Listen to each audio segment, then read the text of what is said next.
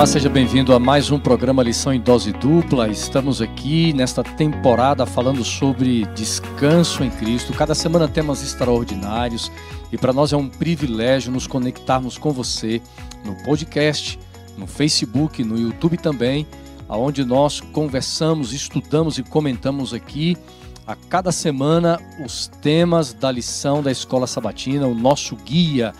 Eu tenho aqui o guia é, comigo, né? Você está, está vendo aqui na tela.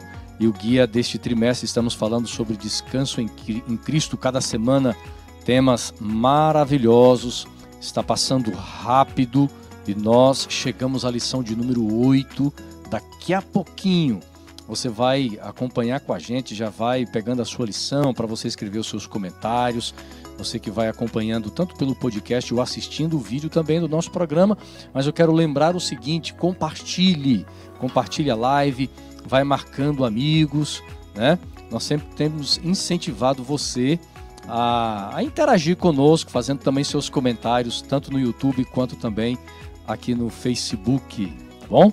Muito bem, comigo já está aqui pastor Robson Menezes, meu grande amigo também, Wanderson Domingues, o meu carinhosamente Xará. Né? Não é só eu que chamo ele de Xará, já está já tá virando aqui, é o apelido. já para diferenciar, né? Para diferenciar. Igual né? chiclete em sola de sapato. Rapaz, eu só posso dizer que para mim é um privilégio trabalhar com vocês, ser amigo de vocês e ter a honra de partilhar a lição com vocês e os nossos amigos aí que estão nos acompanhando. E aí, Robinho, tudo certo? Pai, Preparado? Semana, semana após semana, eu, assim, bastante à vontade aqui para participar dessa roda, esse momento de enriquecimento espiritual, Robinho. pessoal. Vocês são feras, obrigado. E os amigos, né? Robinho, Robinho aqui é o nosso, é o nosso Abraão, é aquele que Deus falou encher a terra. Rapaz, você tem, tem... Tudo tem um custo, né? Xará, ele tem assim perseverado aqui no programa, rapaz. É verdade. Acordando cedo, tem que cuidar das gêmeas. Não é fácil não. Às vezes eu ligo Essa noite Robinho, deram, deram um trabalhinho, mas para mãe, né? E olha só, cara, às vezes eu ligo pro pastor Robson, viu, gente? E eu escuto ali, ó. É uma orquestra. É, é, é, é aquele som tenso, né? E ele, ele no telefone. Tem soprano. E se ligar, viu? E se ligar às seis da tarde até as 8 aí o negócio é complicado. Seis da tarde às 8 é o rush lá em casa. É a hora que tudo dá errado. Quer dizer, é as coisas se intensificam, né? Tudo errado não, é muito forte, né? As é, coisas agora, se intensificam. Agora quando você olha para os meninos é um, é um olhar apaixonante, é, não tem como, né? É muito gostoso. O filho é a oportunidade que Deus te dá para renascer, né? Você vê através do filho que a sua vida ela restaura, ganha. Então é uma benção. Acho que você que é pai e mãe, você sabe o que eu estou dizendo, né? E a gente aprende também com os filhos. E é o meu momento de aprendizado. Se bem que vem um pouquinho tarde na minha história, né? Mas estou aprendendo aí. Alguém certa vez disse o seguinte aí, algum filósofo aí, um pensador, que o filho é um beijo de Deus para um pai e para uma mãe. É algo maravilhoso. Gostoso, um beijo. Somente aí. quando parece com a gente, né? É, é não, mas daí puxaram a mão, né, cara? Não teve jeito, né? Consegui. Né? É, lá, em, lá, em, casa é uma, é, uma, é, uma, é uma divergência de opiniões, não, é, tanto em casa como fora. Tem gente que olha pro André e diz assim: ah, pastor, é a sua cara. Tem gente que diz assim: é a cara da mãe. A menina, a mesma coisa. Ah, parece com o pai, parece com a mãe. Então, não sei realmente com quem parece. Né? Mas eu tenho certeza que eu tenho a alegria de ter os meus meninos, que benção, viu? Xará, vai chegar a tua hora, viu? Amém. Amém. Receba essa bênção. Evarecha Adonai vestibere. Como é que é crescer e multiplicar em hebraico, Xará, o grego? Rapaz, eu nem lembro agora. Eita, vai, chegar essa hora, Xará. Vai, Meus vai amigos, chegar. tem promoção, pastor Robson? Tem promoção, Robinho, tem promoção? Tem promoção. É o seguinte, Vamos ó. Opa. É, já há três semanas atrás, passadas, nós demos aqui um presente muito especial, que foi uma mochila da Casa Publicadora Brasileira. É uma mochila especial preparada uhum. para você levar para a igreja, levar para a escola, levar para a faculdade, para o trabalho, para onde você quiser. Mas essa semana, vamos fazer diferente, pastor? Vamos, é você, você que manda aqui, meu Não, oxe, eu estou chegando, mandando, chutando a porta aqui, hein? Então vamos lá. Essa semana, para você que ficou olhando a camiseta que a gente usou, inclusive na semana passada aqui, e ficou com vontade de ganhar, nós vamos sortear. Quantas? Por isso, a campanha fica Pastor Robson, fica Continua, Pastor Robson né? no programa, porque quando ele vem. É muito Xará, brinde, né? Xará, quando, quando, está aqui eu, você e mais um, cara, não tem Rapaz, nada, não tem quase ali... nada aqui. É, é um Poço seco, né? Cisternas rotas, né? é... né? Agora ali É a fonte Então, que jorra para a vida é, eterna. Exatamente. Pessoal, escreve no Facebook, no YouTube aí, ó. Fica Pastor Robson, fica Pastor Robson, porque ele ficando é abundância, mochila, entendeu? Camiseta. camiseta. Essa semana, Pastor Robson, vai ser. Vamos, vamos, vamos chutar aqui o pau da mesa mesmo? Aqui, ó, o pé da mesa? Então vamos lá. Três Embora eu que tenha, eu, eu que estarei dando a camiseta, mas você que Então, decide. eu, eu tô convidando pra chutar e não dar na, na, na canela. Três. Três camisetas? Continua as regras, né? Três. Continua as regras. Exatamente. Que Não, não lá muda, que ainda fica até né? fácil o pessoal memorizar as Isso. regras. E marca Então, a gente aí nas suas redes sociais, viu, galera? Então, três camisetas Três, essa semana. Três, três camisetas. Da Escola Sabatina. Escola Sabatina. Bonita, linda. Aquela lá é top. Obrigado, Então tá. já ganhei a minha. Já tem a sua aí. Fera. Beleza? Xará, só lembra então, pessoal, porque pode ser que tenha alguém que Opa. tá chegando. Nós vamos colocar as regrinhas na internet, mas explica aí. Vamos lá, então você vai fazer um print da tua tela aí ouvindo o podcast, Deezer, Spotify. Você pode também é, tirar uma selfiezinha aí assistindo o Lição em Dose Dupla pelo YouTube ou pelo Facebook. Ou tirar uma foto da sua classe de escola sabatina ou alguma pessoa que você estuda a Bíblia. Fácil, né? Marca lá o Lição em Dose Dupla, marca o Pastor Robson, Pastor Assunção, Pastor Domingues e você já ganhou a sua camiseta. Quer dizer, e aí você torce aí pra não ser azarado, né? Os azarados vão ficar só na vontade. O né? azarado continue azarado. Mas vai pro céu também. Vai. Pastor Wanderson Domingues, meu amigo, vamos orar. Vamos lá? Vamos orar. Bom Pai, começamos agora a recapitulação de um importante tema da lição da escola sabatina. Nós temos que ter liberdade para ter descanso das agruras deste mundo. E quantos são os que sofrem pelos mais diversos motivos que estão nos ouvindo e assistindo neste momento? Que teu Santo Espírito os alcance e que a lição traga um bálsamo, uma mensagem do céu para todo aquele que está lutando nesta vida, na peleia, na batalha, sinta que o Senhor está com ele. Assim oramos por Cristo. Amém.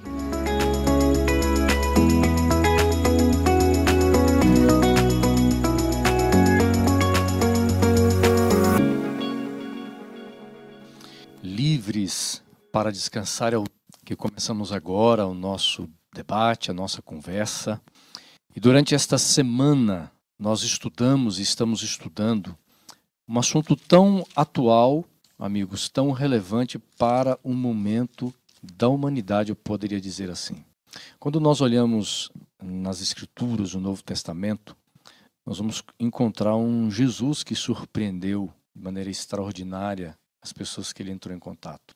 Jesus lidando com os impossíveis aos olhos humanos. Jesus curando, por exemplo, cegos, paralíticos, pessoas que vinham até ele, pessoas que Jesus ia até ele. Algumas pessoas tinham um encontro com Jesus, saíam curados ou transformados. Alguns é, corriam, saíam correndo como aqueles leprosos e no meio do caminho, xará, eles foram curados e um deles voltou para expressar sua gratidão a Jesus.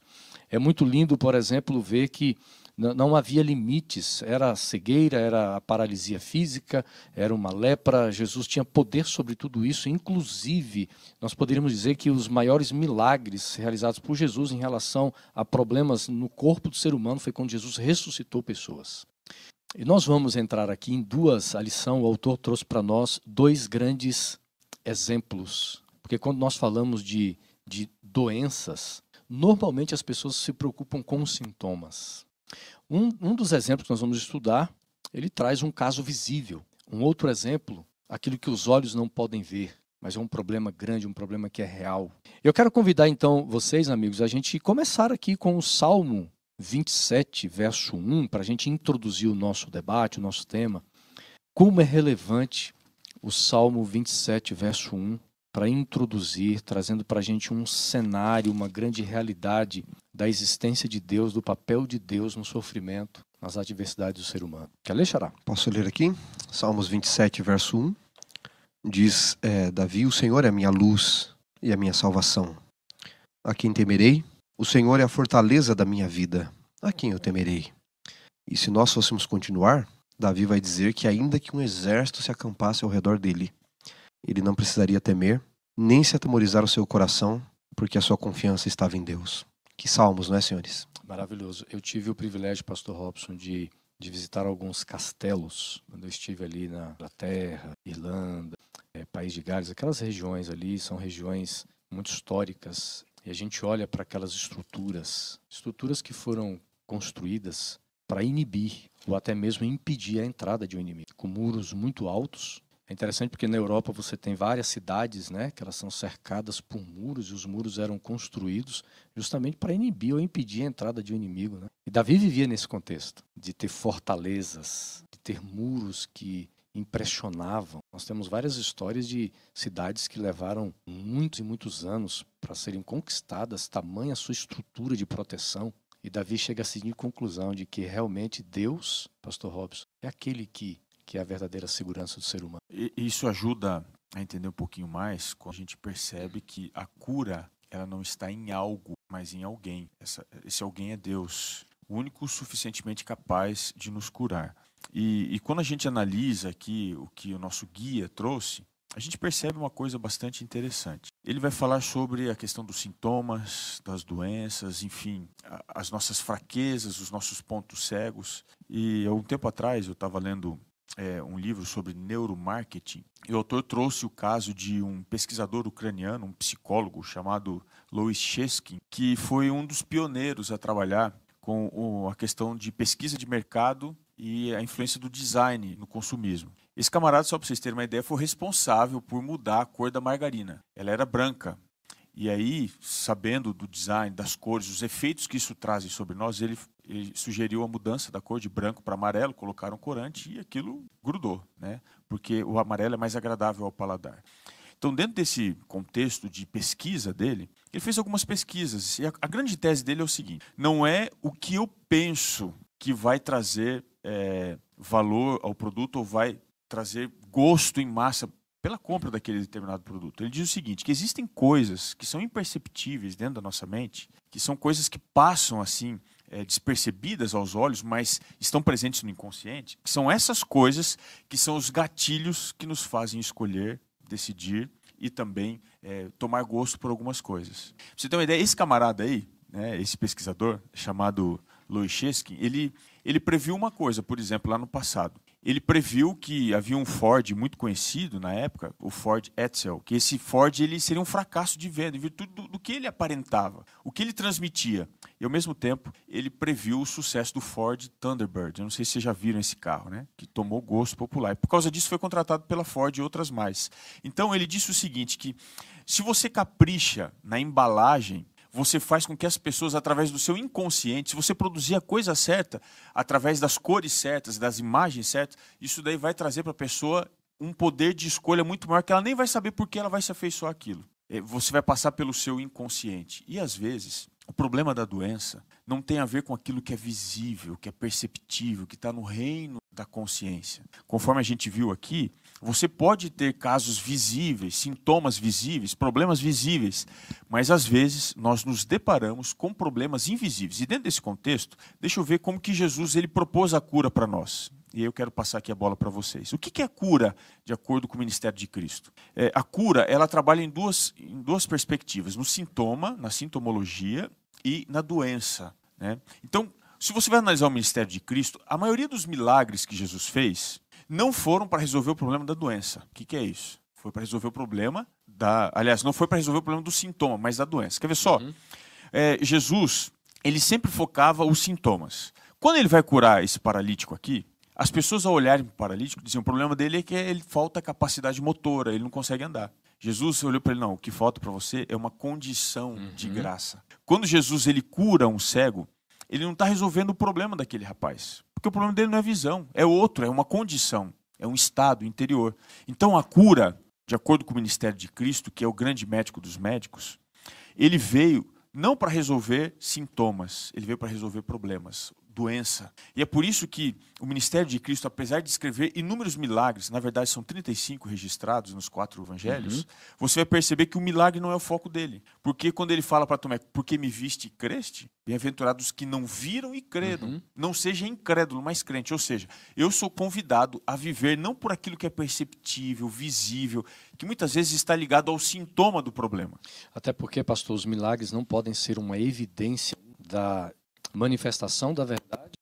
Os milagres não podem ser, Xará, a única forma de nós entendermos que Deus ele está conosco. Porque nós vamos ver até durante a lição, em, em muitos momentos, Deus não vai curar. Até porque Jesus não curou todo mundo. Não curou. Ah, quando, ele, quando ele esteve no, no tanque de Betesda, a, a Bíblia registra uma cura. E os outros? E os outros? A gente não sabe se ele curou ou não, mas dá a impressão de que ele não curou. Então, o foco de Cristo não é o sintoma. O foco de Cristo é a doença. Foi nisso que ele veio focar. E é isso que a Bíblia diz, que ele veio buscar e salvar o perdido. Né? Uhum. Senhores, isso é importante porque nós vivemos numa época da religião fácil. Onde as pessoas vivem em busca da prosperidade, não é? Que é sempre ter, ter, ter. E muitas pessoas vão atrás do milagre. Milagre do dinheiro, milagre da cura. E é óbvio que são coisas boas neste mundo. Mas se esquecem da eternidade, não é?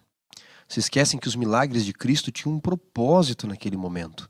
Como vocês disseram, não curou todo aleijado, não, não curou todo cego, não curou todo leproso, né? todas as mulheres com fluxo de sangue. Foi pontual para nos ensinar algumas coisas, que por detrás do, do visível existe o invisível, por detrás do efêmero existe o eterno. Muitas pessoas que Jesus é, curou, aliás, todas que Jesus curou e ressuscitou, morreram. Todas. Passaram pela morte. Então ele queria algo além para elas. Isso é muito importante ser destacado. Xará, vamos entrar na história de Marcos. Vamos, Marcos, Marcos 2, né? capítulo 2, de 1, de 1 a 4. Marcos 2. Posso ler para vocês aqui? Vamos lá. Dias depois, Jesus entrou de novo em Cafarnaum, e quando ele estava em casa, muitos foram ali, tantos que nem mesmo junto à porta se achava lugar, e ele lhes anunciava a palavra. Alguns foram ter com ele conduzindo um paralítico levado por quatro homens, e não podendo aproximar-se por causa da multidão, descobriram o eirado, os telhados não eram fáceis de ser tirados naquela época, a ponto correspondente onde ele estava, e fazendo uma abertura, baixaram o leito em que jazia o doente. Pode continuar ou para aqui? Acho que seria bom ler pelo menos o uhum. quinto ali, Sim, né? né? Vendo-lhes a fé, Jesus disse ao paralítico, filho, os teus pecados estão perdoados. Mas alguns dos fariseus e escribas que estavam ali assentados diziam em seu coração: Por que ele fala deste modo? É blasfêmia. Quem pode perdoar pecados senão que é Deus? E Jesus, sabendo do que estava no coração deles, disse: Por que vocês estão arrazoando entre vocês no seu coração? O que é mais fácil dizer ao paralítico: Estão perdoados teus pecados? Ou levanta-te do teu leito e anda? E para que vocês saibam que o filho do homem tem autoridade para perdoar pecados, disse ao paralítico: Eu te ordeno, levanta, toma o teu leito e vai para tua casa. Eu acho fantástico aqui a, a primeira parte ali, né, da história, é porque ela vai falar, vai descrever sintomas, né? E aquele homem, evidentemente, você já olhava para ele, não sabia andar, precisava ser carregado. Isso é um sintoma. Qual que é o sintoma? Da falta da capacidade de andar. É, quando a gente olha para situações assim que são visíveis, fácil de você identificar, a gente tem que lembrar o seguinte: que o sintoma ele pode ou geralmente ou, ou quase que massivamente, os sintomas se apresentam de maneira visível. Geralmente. É, e o visível aqui é vai estourar em algum lugar, vai dar algum problema. Se você tem uma doença, ele vai estourar em algum lugar. Ele é visível. E o sintoma ele produz uma mudança, ele produz uma disforia. É, isso daí pode ser às vezes trazido por uma doença subjacente escondida. Então todo sintoma ele não é o problema. Por exemplo, esses dias eu estava andando e, e acendeu o painel de temperatura do meu carro. Acendeu, eu fiquei preocupado, parei. Aí, daqui a pouco, desliguei o carro, liguei de novo, andei, acendeu de novo. Bom, é, ao olhar ali para o painel, o problema não é a luzinha que está acendendo. Ela é um sintoma de que algo muito ruim está acontecendo. Então eu tive que parar, levar o carro mecânico para ele procurar qual era o problema. E através do sintoma ele descobriu qual era a doença. Era um cano rachado vazando água que estava elevando a temperatura do motor. Esse era o problema do motor. Então, na, na, história deste homem, a gente tem que lembrar que o sintoma, aquilo que é visível, não é o mais importante. Ou o pior. Não é o pior. Né? Aquilo está dando um sinal, uma alerta. Mas existe algo que está lá escondido, dentro do coração. E o nosso grande problema é que nós somos sintoma. Deixa eu criar um neologismo aqui. É, a gente faz a idolatria do sintoma. Sintoma Sim. Sintomolatria. Sintomolatria. É isso daí. Nós somos sintomolatrólogos. Nós amamos é. procurar as coisas visíveis nos outros. A gente ama ver, não, o seu problema é esse daqui. Não, o seu problema é esse daqui. O seu problema é aquele. Sendo que Paulo tem um, um verso que eu até quero ler aqui com vocês. Quando você procura aí, Robson, vivendo numa pandemia, numa pandemia, o maior problema não são os sintomas da Covid. Eu, por exemplo, tive a Covid os sintomas não, não me deixaram tão preocupados, mas a, a questão é o vírus. É o problema que está lá. E às vezes, nem sempre ele é perceptível. Né? Olha só o que Paulo diz na segunda carta aos Coríntios 4,18. Diz assim: Não atentando nós nas coisas que se veem, mas nas que se não veem, porque as que se veem são temporais e as que se não veem são eternas. Ou seja, a gente tem que lidar mais, como o pastor Wanderson falou agora há pouco, não com o efêmero, mas com eterno. Então, para isso, a gente precisa procurar doença, não sintoma. Xará, tem um, um, pensamento aqui no nosso guia que ele também amplia o que nós estamos dialogando. É um pensamento que foi exatamente escrito no livro Desejado de Todas as Nações. Você pode conferir lá nas páginas 267 até a página 271. Você tem aí a descrição desse relato histórico. Mas há um, um trecho que diz o seguinte: que o paralítico havia feito coisas das quais ele não se orgulhava. E a sua vida pecaminosa tinha causado a doença, e os especialistas espirituais traçavam uma linha direta entre causa e efeito. Então veja, aqui clarifica um pouco mais esse contexto, amigos, de que o problema que ele tinha tinha uma raiz. E segundo esta autora, Ellen White, ela diz que a raiz do seu problema tinha sido uma vida pecaminosa. Nós não podemos fazer uma teologia farisaica de que todo mundo que tinha uma doença era consequência do pecado. Eles fazem isso também em João capítulo 9, né? A Bíblia tem que ser vista como um todo. E ali no início do capítulo 9 de João, diz que passando Jesus viu um cego de nascença e os discípulos influenciados pelos fariseus, não é, escribas, eles perguntam, mestre, quem pecou, ele ou seus pais para que nascesse cego? Ou seja, o camarada podia até herdar doenças por causa do pecado dos pais ali, como se Deus fosse punitivo nos filhos, não é? E Jesus diz: não, nem ele, nem seus pais. Mas já que ele está assim, se manifeste uhum. nele a glória de Deus, né? No caso deste homem, Ellen White comenta claramente que havia uma relação direta da situação que ele estava pelas escolhas de vida dele. E isso pode acontecer, uma pessoa que vive uma vida promíscua e ela sabe da vontade de Deus, sabe que é pecado a promiscuidade, ela pode contrair alguma doença por escolha dos seus atos, não é? Dos seus pecados ali. Então, a situação que ele estava, uma doença que ele havia adquirido ali, foi exatamente por escolhas do passado. E isso o afligia mais ainda por causa da teologia que os fariseus jogavam. E embora fosse consequência das escolhas dele, Jesus ele mostra que a graça, ela vai no caminho contrário. Porque antes de curá-lo, Jesus já o perdoa. Uhum. Jesus sabe que o pior para aquele homem não era o fato dele não andar, era saber que ele estava num estado deplorável, não só físico, mas espiritual, por causa dos erros do passado, de ir contra a vontade de Deus. Então o que, que Jesus faz? Olha para aquele homem e sabe que ele precisa mais do que cura física. Ele precisa de cura espiritual, cura emocional, e Jesus diz: Filho, eu perdoo os teus pecados. Ali, eu imagino que para aquele homem, já não precisava nem andar mais, não precisava. Ele estava salvo, uhum. ele estava curado da principal doença. Mas aí como questionam Jesus, alma. não é? Porque, queridos, humanamente falando, os fariseus olham, quem pode perdoar pecado senão Deus? E aqui é uma lição, não é? Pessoas que estão aí se confessando com líderes religiosos para pedir perdão de pecados, rezando tanto, andando tantos quilômetros, quem perdoa é Deus, não é? A Bíblia já nos diz que é Deus. Aí Jesus diz: Vocês acham que eu não sou Deus, que eu não posso perdoar pecados? À vista humana, o que é mais fácil dizer? Perdoar estão teus pecados ou levanta-te e anda? a, vista humana, à primeira vista, levanta-te anda. É mais difícil, né? Perdoados estão os teus pecados, é mais fácil. Eu olho para você e digo, você está perdoado. Até porque eles achavam que ele estava louco, né? Exatamente. Você não pode perdoar. Falei, não, para vocês entenderem que eu posso perdoar. Aí Jesus diz, eu vou dar a prova na teologia de vocês, então, de que ele está perdoado. A prova da autoridade. Vou mostrar minha autoridade para vocês. Eu vou dialogar com vocês aí no nível que vocês. Só para que vocês entendam que eu tenho poder para perdoar pecados. Então, levanta-te e anda. Aí, vocês não viam relação de cura, com, de doença com pecado? E agora? Mas exatamente para que o homem e os outros não que a cura já significa perdão de pecado, Jesus primeiro o perdoou e não primeiro o cura. Agora, amigos, olha que interessante. Quem leva o, o indivíduo são os amigos. Eu, eu, comecei a pensar agora, Xará, do ponto de vista dos fariseus, mestres da lei, jamais eles iriam levar esse indivíduo a, um, a, a alguém.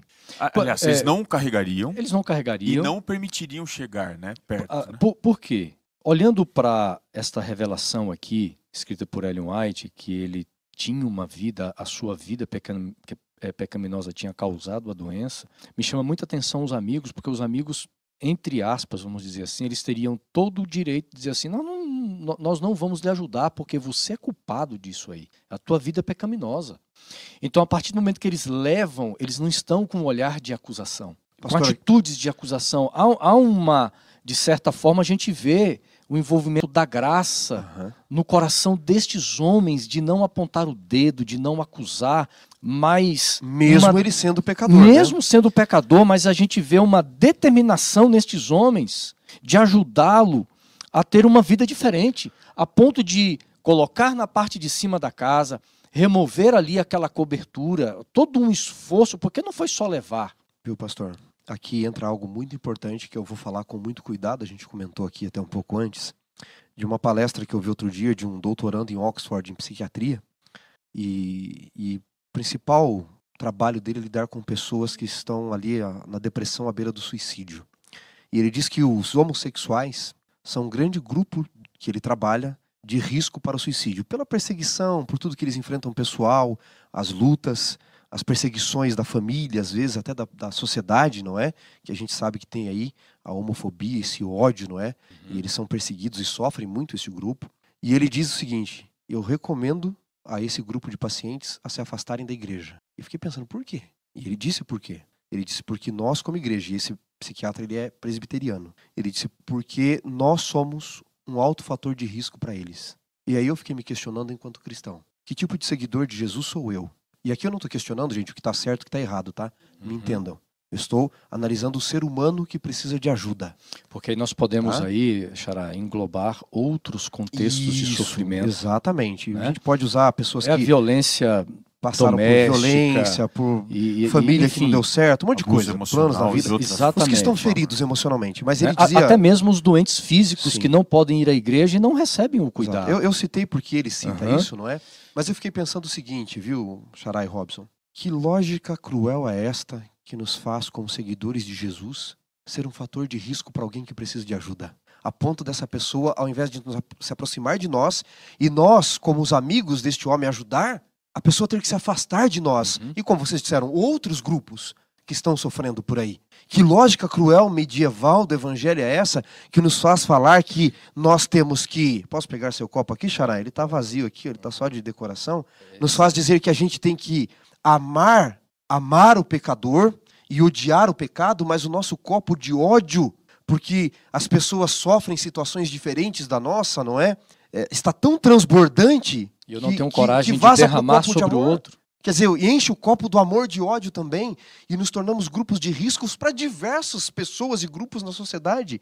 E os amigos desse homem, ele poderia, você poderia dizer, você é pecador, é consequência do teu pecado, nós vamos te abandonar aí, como vocês comentaram, eles disseram não. Amigo, nós não estamos aqui para te julgar neste momento. Nós estamos aqui para te ajudar neste momento e te conduzir a Cristo. Porque quem vai a Cristo vai do jeito que está, mas nunca volta da mesma forma. Olha, eu sempre, eu sempre falo para professores de eh, líderes de escola sabatina, quem lidera um pequeno grupo, eu sempre digo o seguinte: nós fomos chamados, Deus nos deu uma vocação pastoral. O professor de escola sabatina, escuta aí, você que é professor, se num sábado de manhã você se levanta para compartilhar o conteúdo da lição, sem você ter preocupação com as tuas ovelhas, o teu lugar não é aí como professor, você tem que mudar a sua atitude. Porque sentados ali, xará, a- a- ali é aquela multidão que seguia Jesus. Tem gente com feridas emocionais, pessoas que estão sofrendo no casamento, gente que perdeu o emprego, gente depressiva, gente triste, tem gente alegre, claro que tem. Há pessoas alegres, há pessoas que estão eufóricas, há pessoas que estão experimentando momentos, momentos extraordinários com Deus, mas a grande questão é: o professor levanta e ele pensa assim: não, meu papel aqui é passar uma lição extraordinária. Eu não, não me preocupo com o que as pessoas estão passando. Eu não estou disposto a, a levá-las até Jesus. Eu estou preocupado é com o meu conteúdo. Eu não estou preocupado se, eu, se elas estão é, é, paralíticas, se elas estão vivendo em pecado. Isso não é problema meu. Amigos, Deus nos chamou para nós pastorearmos, cuidarmos uns dos outros. E se for necessário, a gente tem que pagar o preço de carregar, de subir no telhado, subir na casa, tirar o telhado e descer a pessoa para que ela tenha um encontro com Jesus. Eu- Eu, penso que o grande problema da religião dos fariseus, que nos alcança hoje, aqui, né, em pleno 2021, é, é não compreender quais são os contextos de uma consequência. Que todo sofrimento é consequência de alguma coisa. A gente, quando sofre, você está carregando alguma coisa que veio de algum lugar, de uma decisão sua, aquilo que você plantou, e na visão dos fariseus era só isso. O casuísmo deles só dizia o seguinte: é, você, a causa e efeito, pecou, vai sofrer. Então, os que não sofriam eram os que desfrutavam de uma condição moral, espiritual mais elevada. Mas ele se equivocava em duas coisas. Além daquilo que eu planto, eu também posso colher o que alguém plantou. Então, às vezes, o meu sofrimento ele pode é, ser devido à ação de alguém. Por exemplo, alguém que é abusado, alguém que, dúvidas, alguém que é desamparado emocionalmente falando, ele vai colher o que alguém está plantando. Só que além de eu colher aquilo que eu planto e colher aquilo que alguém plantou, eu posso colher aquilo que o pecado plantou. E foi nessa ótica que Jesus bateu tanto, quando ele ofereceu o perdão. Porque o perdão é aquele que é suficientemente capaz de trabalhar com a ação do pecado, com a minha ação de autodegradação e com a ação de infecção que vem da parte de alguém colocando tudo que não presta sobre mim. O pecado uhum. é esse remédio, essa vacina que, que trabalha com todas as variantes de uhum. deformidade e consequência. Agora, olha a graça, que, melhor dizendo. Olha né? que interessante, né? É, eu, eu, eu, me lembro que quando nós fazíamos teologia, nós lemos um livro, você lembra? É No Leito da Enfermidade, né? Lembro. né? É, é, uma autora... É, me fugiu, me fugiu o nome, nome Vou dela dar aqui. uma pesquisada aqui. Mais interessante, como lidar com os enfermos. Tem gente que não sabe lidar com os enfermos.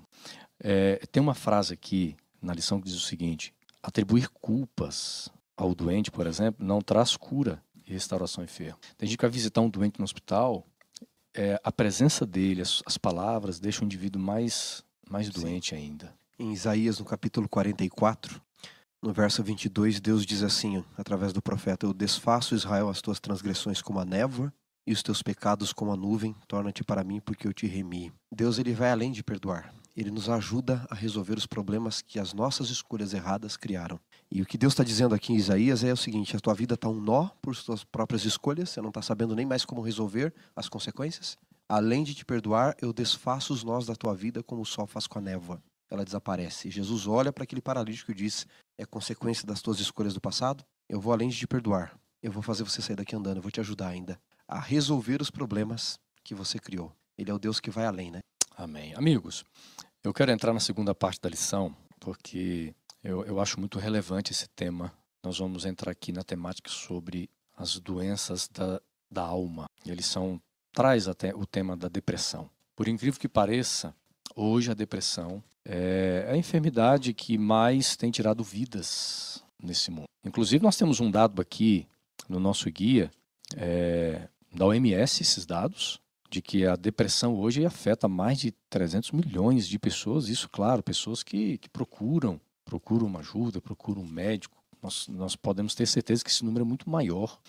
E para a gente entender o pontapé inicial sobre essa conversa que nós vamos ter agora, há um exemplo bíblico que nós vamos encontrar de um dos, de um dos grandes heróis da Bíblia, chamado Elias, que foi um profeta eu poderia, antes de entrar na história, fazer uma sistematização para a gente criar Pode. um caminho para sair do primeiro para o uhum. segundo exemplo? Eu acho que o cuidado do, do nosso guia, da lição desta semana, foi em trabalhar com alguns passos. Primeiro, ajudar é, o leitor da Bíblia, o cristão, a pessoa que exerce a fé, a entender os sintomas e qual é o papel dele e qual é o papel de Cristo ao, ao, ao uhum. tratar o sintoma.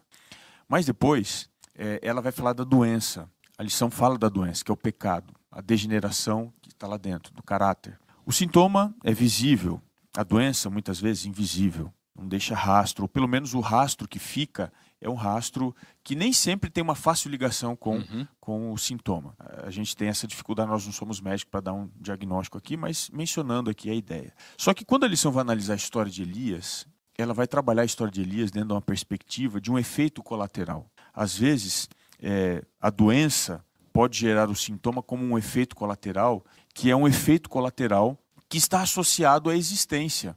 Por exemplo, né, vocês acho que já ouviram falar muito essa frase né, de René Descartes. Ele dizia assim, né, é, cogito ergo sum, né, penso, logo existo. A, a, mente, conforme coloca aqui o nosso guia, né, essa doença que se alastra a depressão, ela é a sede de tudo que acontece. As coisas boas, as coisas ruins, elas nascem dentro da nossa mente. E um efeito colateral é a depressão. Dentro de um contexto, nós temos aí uma situação, um problema, como é o caso de Elias. É, eu, eu até acho assim que ele chegou, não sei se foi exatamente isso, mas poderíamos dizer que foi algo parecido com isso, um, uma síndrome de burnout, ou seja, um esgotamento é, em função de um trabalho. Ele, o trabalho, o ministério profético dele o levou à exaustão emocional, porque ele lutava contra tudo e contra todos, a ponto de, em algum momento, é, ele ser chamado de é, o único. Ele fala assim: ó, eu sou o único, eu sou o remanescente, não tem mais ninguém. Então, esse esgotamento, é, é, a gente pode identificar na, na, na, pessoa de Elias, esse esgotamento, ele trouxe esse efeito colateral. Né? Eu até acho que, o, que a depressão eu, poderia ser identificada aqui. Né, e a gente, a gente até poderia fazer aqui uma, é, é, um histórico, Xará. De Elias, né? De Elias. Muito bem. Porque tudo, tudo há uma razão. Elias ele vive na época de Acabe e Jezabel. Ele surge no capítulo 17 de 1 Reis, não é? Na época em que adoravam a Baal e haviam proclamado a morte de Jeová, né? Elias significa literalmente Jeová é Deus, né? Elia, né? De Yahweh, né? Jeová é Deus. E ele aparece dizendo Jeová vive. E as pessoas diziam Jeová morreu. E aí Deus, como é muito irônico, disse: Ah, eu morri? Morreu. Então tá bom. E Baal é quem? Baal é o Deus da chuva, da fertilidade. Ele diz: Então não vai chover. Deus é irônico, né? Deixa eu mostrar como é que eu tô morto. Baal é o Deus da chuva? É, então não vai chover. E aí Elias fica numa batalha contra Acabe, o fraco Acabe e a dominante Jezabel, uma rainha pagã, até que ele chega no ápice no, em 1 Reis capítulo 18, verso 20, no Monte Carmelo, e ele enfrenta ali os 450 profetas de Baal, e ele acha que ali seria a solução da vida dele, a solução da vida de Israel, a salvação de Israel. Então ele faz um desafio, não é? Todos conhecem o desafio. Ele diz: Ó, oh, vocês vão armar um altar, eu vou armar outro, e o Deus que responder e consumiu com fogo a oferta sobre o altar será o Deus verdadeiro. E os profetas de Baal clamam e clamam e se cortam. Elias zomba: oh, Baal foi no banheiro, Baal foi dormir. E até que Elias clama a Deus e diz: Senhor, para que todos saibam que o Senhor é Deus. Me responde, ó Senhor. E Deus, Elias mal acaba a oração e Deus manda um fogo do céu uhum. e consome a pedra, o sacrifício, o altar, a água. Quase que consome quem está ali junto, não é? E Elias manda matar os profetas de Baal e ele dá um show. Foi o ápice do seu ministério, o ápice da sua vida. Ele pensou agora Acabe vai ou matar Jezabel ou mandar embora. Acabe vai parar de ser um fraco e, e as pessoas vão se converter em Israel, vão voltar a Deus e Deus será adorado e tudo está resolvido. Elias sai do Monte Carmelo, nada do que ele esperava, nada do que ele projetava acontece. Acabe continua um fraco. Jezabel manda cortarem a cabeça de Elias. O povo continua o na idolatria. O povo continua idólatra. E Elias vê que tudo que ele sonhou, tudo que ele projetou, e essa é uma das raízes da frustração, tudo se foi, tudo esmiuçado. A vida dele havia acabado. Tudo que ele pôs, o sonho da tua vida não deu certo. E Elias então resolve desistir de tudo. Ele já vinha passando por pressões. Ele já vinha sendo atribulado por muitos anos seguidos, sofrendo perseguições. E agora, quando ele achava que tudo daria certo, tudo dá errado, Elias então cai tudo o que indica o texto, numa depressão profunda. E olha que interessante, você menciona até o capítulo 18, tanto Jezabel como Acabe é um atentado à pessoa de Deus. Quando nós chegamos no capítulo 19, no verso, verso 2, pastor Robson, se você quiser ler, não é agora Jezabel se revoltando ou se levantando contra Deus. Agora é contra Elias. Olha aí. Virou, virou pessoal a questão. Então Jezabel mandou um mensageiro a Elias a dizer-lhe: eu penso que Jezabel era uma estudiosa do comportamento humano, por ser dominante. Ela Muito sabia, inteligente. Ela sabia o ponto fraco de cada um. Ela conhecia do seu marido, mas ela conhecia também do profeta. Ela sabia que se ela mandasse alguém para matar o profeta, possivelmente Deus mandaria fogo do céu e consumiria, como aconteceu com Elias. Então Deus não queria mandar alguém para matar. Ela queria enfraquecer o profeta. Uhum. Pior do que fazer é dizer que você vai fazer. E foi isso que ela fez. Olha o que ela diz aqui, ó. Ameaça constante. Ela né?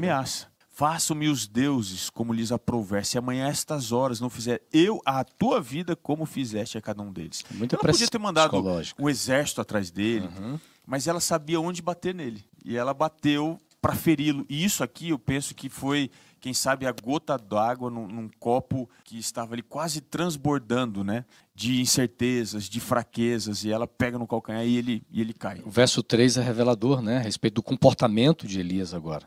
Veja que ele sai para salvar a sua vida. Você percebe que há na narrativa agora um, um, constante abandonar de Elias? Ele deixa o lugar, ele deixa o moço, ele abandona o ofício profético, ele não deveria abandonar, até que um momento ele deixa a vida. Ele diz: Eu quero perder a vida. Ele vai abandonando uhum, aos poucos, não é? Uhum. Uma caminhada até que ele quer perder a própria vida.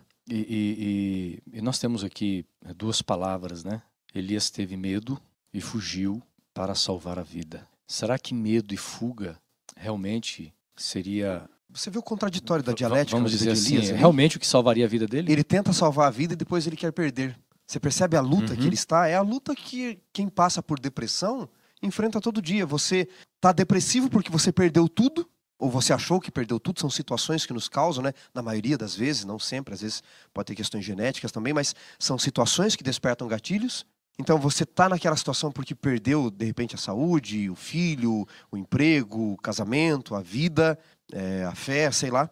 Mas ao mesmo tempo que você está na situação porque você perdeu, você chega no momento de completo abandono que você quer perder tudo também, o pouco que lhe resta. Elias tenta preservar a vida e depois quer perder a vida que ele mesmo lutou para preservar. Sabe, sabe o que, que me chama a atenção aqui? É um, um contraste com o primeiro exemplo, porque o primeiro exemplo, o paralítico, ele sempre está pegado a pessoas. E aqui não. É, e, e o ser humano é assim. Há, há pessoas que em momentos difíceis na vida elas se apegam a outros. O texto do, do verso 4 Diz assim: depois foi sozinho para o deserto. É, Elias faz tudo diferente do, da primeira história. Ele não quer ninguém por perto. Ele se afasta. Evidentemente, aqui, Xará, nós estamos até conversando aqui nos bastidores, né?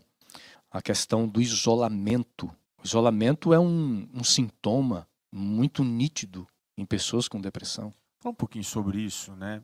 Ah, quais são os sintomas de uma pessoa depressiva? Eu tive uns anos da minha vida depressão precisei me valer de medicamentos controlados para poder resolver esse problema e, e, como depressivo que eu sou, eu falo isso porque eu acho que a depressão a gente crônica, como foi o meu caso, ela não cura. Você aprende a lidar com ela, conviver e, e a, a, continuar a vida. Uhum. Dentro desse contexto, o que, que eu, eu penso assim, que a percepção das coisas, a percepção, ela faz toda a diferença. E o depressivo, o que, que ele faz? Nem sempre o depressivo ele vai enxergar o que não existe, mas ele vai ser extremista em tudo aquilo que ele vê. Ele pega um, um, um soldado e cria um exército. Basicamente seria esse o depressivo. Eu estou tomando aqui essa direção né, do, do, extremismo, a fuga, às vezes, ela é baseada numa visão extrema que você faz quando depressivo, que nada presta, ninguém é bom, você se afunda num poço de solidão. E é... até aquilo que ele pensa dele mesmo, né, pastor? Tudo, ele projeta é, é, tudo. Por exemplo, falando sobre, sobre a lição passada, José, né? é, é quem nós enxergamos de nós mesmos. E aquele que está em depressão, é, a revelação que ele tem dele mesmo é algo doloroso. Senhores, é, é que o depressivo está sensível, né? Uhum. Veja, se eu tocar na sua pele agora, me presta teu braço aí, não dói. Mas se você tivesse com uma ferida aqui, o mesmo toque teria um sentido completamente uhum. diferente. Então ele está mais sensível e isso faz com que, de fato, ele enxergue de uma outra forma, não é? Eu passei e tenho passado como o pastor Robson falou, é uma luta constante pela depressão. Mostrei aqui, amigos, uma foto minha de mais ou menos quatro anos. Acho que um pouco Imagine, mais, né? É, quatro, cinco anos. Eu estava com. Hoje eu tenho 85 quilos, eu estava com 59, 58 quilos. Parecia o inimigo do He-Man lá, o esqueleto, né? Resultado por fora daquilo que você está por dentro. E tentei tirar a vida. E alguns amigos, como o pastor Robson, vocês aqui que estão, foram essenciais, além dos médicos, e eu queria falar especialmente para alguém que está passando agora, Pastor Robson, por uma depressão profunda. Porque perdeu um filho, porque perdeu emprego, porque de repente algo na vida deu errado, por uma situação de abuso, eu não sei qual foi o motivo. E está pensando em tirar a vida. Como Elias pensou no verso 4, né? Senhor, eu desejo a morte. É, alguns sinais da pessoa que está no limite para tirar a vida. Primeiro, a nossa sociedade tende a colocar ainda, categorizar ainda a depressão como frescura, como uma fraqueza. Então, ah, mas isso é para os fracos. Não, isso é para o humano. Isso é para o ser humano. Até Elias, o grande Elias que fez fogo descer, passou por uma situação. Quais são é, os sinais? Primeiro, falta de esperança. Talvez você possa se identificar aqui. Isso aqui eu trouxe de especialistas mesmo. Segundo, acreditar que as coisas estão terríveis além do que estão. Terceiro, sensação de desamparo. Todos me abandonaram. Quarto, afastamento social. Quinto, perda de interesse pela vida. E o que, nós deveríamos fazer? com essas pessoas. Porque veja, as situações são diferentes. Talvez você diga assim, ah, Wanderson, mas você não passou pelo que eu estou passando. Não mesmo. E eu sempre digo o seguinte, pastor Robson: se você perder um dedo e eu só levar uma martelada no dedo, eu não sei o que é perder o dedo. Eu não posso dizer, ah, eu sei o que você está passando, porque eu levei uma martelada. Não, eu não sei. Eu não sei o que é perder o dedo, mas eu sei que dor no dedo não é legal. Não importa qual seja o nível. Existem níveis de depressão. Dizem que entre o branco e o preto, existem 30 níveis de cinza que os nossos olhos podem detectar. Então, a depressão tem diversos níveis. Mas algumas dicas aqui. Primeiro, ouça a pessoa. Só ouça. Nunca diga, eu sei exatamente o que você está passando. Você não sabe. Você não sabe o que a pessoa está passando. Não discuta. Não, mas veja, você. Não, não discuta. Só ouça. Depois, não culpe a pessoa. Ah, mas também, né, Robson, você está passando por isso porque você os poderia. Os amigos de Jó, né? É, os amigos de Jó. Não sejam os amigos do paralítico, né? Só leve a pessoa até Cristo. Próximo, apenas esteja lá. Não tenha medo de confrontar a pessoa. Diga, escuta, pessoas que passaram por situações semelhantes, não igual, mas semelhantes à sua, pensaram em tirar a vida. Você por acaso tem pensado nisso? Confronte a pessoa. Pode ser o ponto decisivo da virada dela, tá? Confrontar a pessoa cara a cara. E conduza a pessoa sempre a Cristo, a especialistas e faça-se presente para ajudar. Isso pode ser o ponto da virada para ajudar alguém, ok? Nós poderíamos nessa lição trabalhar só o tema da vida de Elias, né? Por exemplo, nós já vamos agora caminhar para o final, mas eu trago para vocês aqui a oração de Elias. Normalmente, um doente que crê em Deus, ele ora por cura. Olha a oração de Elias.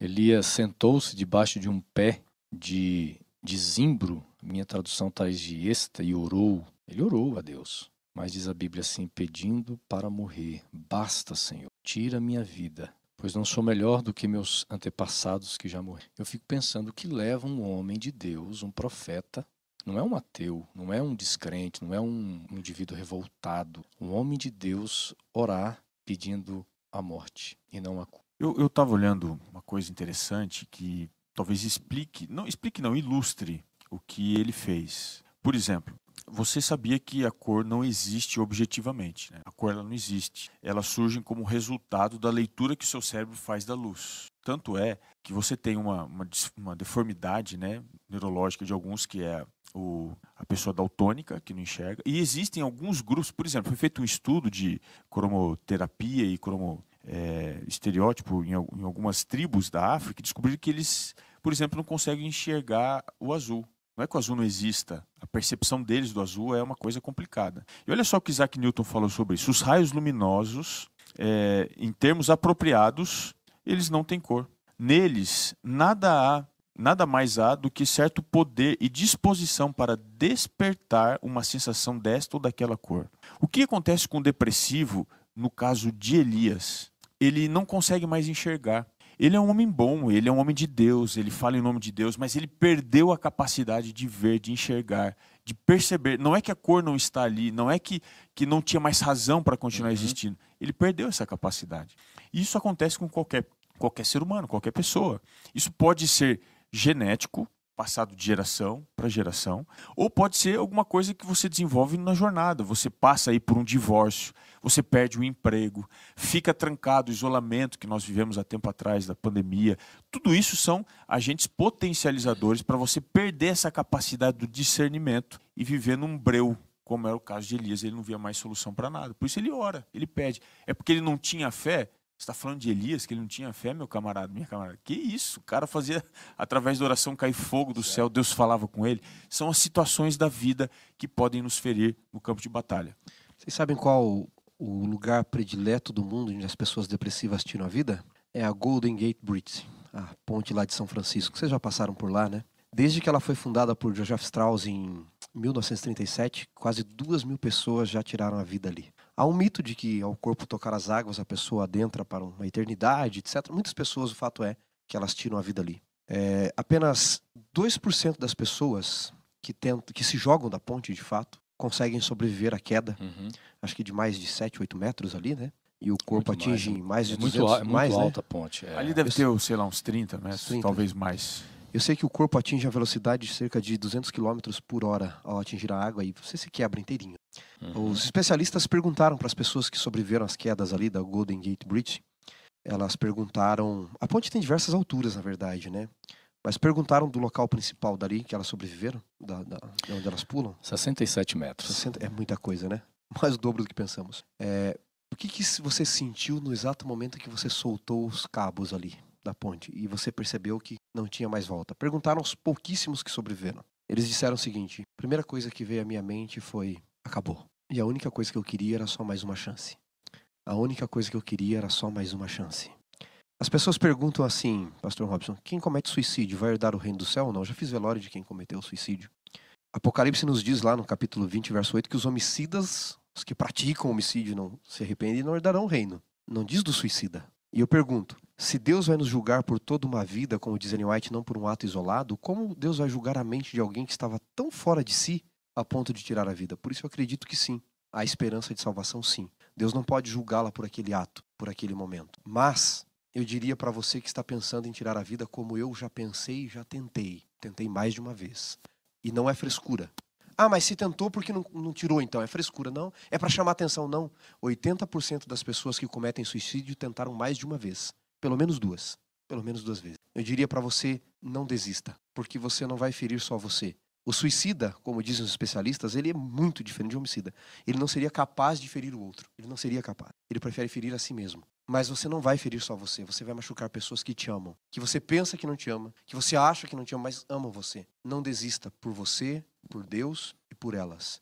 E aqueles que têm pessoas em volta de si pensando em cometer um suicídio, eu diria: obrigado por lutar por aqueles que estão fracos demais para lutar por si mesmo. E eu talvez só esteja aqui falando para vocês, porque algumas pessoas lutaram por mim, e especialmente Deus lutou por mim. Amigos, é, nós vamos caminhar para o final. Como é que os doentes, os enfermos, os tristes, os angustiados, os depressivos podem encontrar descanso, paz em meio às enfermidades, doenças e mais do que isso, quando muitas vezes as orações elas não são atendidas. Eu, eu, queria falar um pouquinho sobre isso, porque um depressivo, como é o caso de Elias, nesse momento nós acabamos de descrever do capítulo 19, ele tem que entender uma coisa. A cura para ele não é estritamente espiritual. Ela pode ser fisiológica, precisa de tratamento, não é falta de. Então, você tem que cuidar desse aspecto. Mas veja, a cura também não é estritamente farmacológica, não é através de medicação, não é através de alguma terapia que você possa fazer. Isso não vai fechar a ferida completamente, vai amenizar a dor. Ela também passa pela necessidade de você buscar a Deus. O descanso pleno, portanto, só é possível em duas direções. Você precisa, e eu estou dando aqui o meu testemunho para vocês, como eu já disse, você precisa procurar ajuda. Procure médico, tome medicamento se for necessário. Mas lembre-se, isso sozinho também não resolve o seu problema. Você precisa de Deus. E é somente assim, quando você entender, você vai conseguir descanso. Porque o primeiro passo para a cura é o diagnóstico, é o reconhecimento, é a descoberta da fraqueza. E ao procurar a ajuda de algum especialista e ao se derramar diante de Deus, como foi Elias, eu quero terminar usando aqui uma frase. Deus se incomoda mais com a hipocrisia dos santos do que com a sinceridade dos pecadores. Elias pediu a, a morte. Sabe o que, que Deus deu para ele? A vida eterna. Então vá a Deus e abra o seu coração a Ele. Fale do seu descontentamento, da sua, da sua angústia, do seu sofrimento. E pode ser que, como Elias, agora mesmo, Deus faça o imponderável. Ele te dê o que você não está esperando, que é o descanso, o livramento. Xará, ou, ou, ouve, Xará, para a gente terminar aqui, houve uma, uma, uma mudança, a reviravolta na vida de Elias? Houve. Quando ele vai para o Monte Horeb, né, o Sinai, tem uma coisa no texto que me chama a atenção, quando Deus aparece, vem o vento, fogo, brisa mansa e suave. Por duas vezes Deus diz para Elias assim: Que fazes aqui, Elias? Notem, Deus não diz que fazes aí, Deus diz que fazes aqui. Ele estava ali já antes de Elias chegar. Uhum antes de Elias sentir, antes da brisa suave, ele já estava com Elias, mesmo que Elias não tivesse percebido. Então eu acho que é isso, né? Como o pastor Robson disse, é mais do que o físico, é também físico, procure. Você precisa de especialistas, Deus deixou os especialistas, os remédios, mas é mais do que isso. É você entender que Deus está com você mesmo em meio às atrocidades da vida. Algumas pessoas me perguntam hoje assim, pastor Robson, e aí? Você está melhor, né? Aquela situação toda mudou? Não, não mudou. A situação continua a mesma, eu diria. Fui eu que mudei. Aliás, fui eu que estou mudado por Deus. Às vezes a situação não vai mudar. E a situação de Elias não mudou ali. Se você fosse pensar, continuava tudo igual. Mas Elias saiu daquela caverna diferente. A situação era a mesma. Elias não. Por quê? Deus deu uma visão diferente. A percepção de Deus. Eu quero compartilhar, finalizando aqui nossa nosso programa, há um texto que foi escrito e são muito é, relevantes esses pensamentos de Ellen White. Ela diz assim: Eu quero que você preste atenção agora, escute aí. Eles são confortadores, dizem assim: continue olhando para Jesus, fazendo com fé orações silenciosas, apoderando-se da força de Deus. Que bonito, né? Quer tenham manifestos sentimentos, quer não, avancem resolutos, como se cada uma das orações feitas tivesse sido acolhida pelo trono de Deus e atendida por aquele cujas promessas não falham jamais. Prossigam no caminho, cantando salmodiando a Deus em vosso coração, mesmo quando oprimidos por uma sensação de peso e tristeza. Digo-lhes: como alguém que sabe, virá a alegria será o nosso quinhão, e as névoas e nuvens serão espancadas. E passamos do poder opressor das sombras e trevas para a clara luz de Sua presença. Que essa clara luz da presença do Senhor esteja em sua vida, não importando como você esteja vivendo agora. Mas Deus ele está contigo. Pastor Robson, muito obrigado, Xará. Uma lição abençoada que preenche o nosso coração das certezas de que Deus jamais abandona os seus filhos, de que Deus está conosco de que Jesus se preocupa com as nossas ansiedades, com as nossas doenças emocionais, físicas, mas o que ele mais deseja, gente, é tirar-nos desse mundo tão, tão terrível e vivemos na eternidade. Pastor, termine orando por todos nós e nós esperamos você na semana que vem. Que Deus te abençoe. Pastor, ore. Na sua presença, Senhor, estamos como Elias, trazendo e expondo a nossa fraqueza, esperando a transformação que vem das tuas mãos. Abra os nossos olhos para que possamos ver além do problema, além da tempestade, além da perseguição, do sofrimento. Que os nossos olhos eles se preparem a tal ponto de mesmo estando aqui, podemos olhar o ali, o além, a eternidade que o Senhor preparou para todos nós. Dá-nos a liberdade, que sejamos livres, descansando em Ti. Assim, consagramos a nossa vida e entregamos ao Senhor mais uma vez, orando em nome de Jesus. Amém.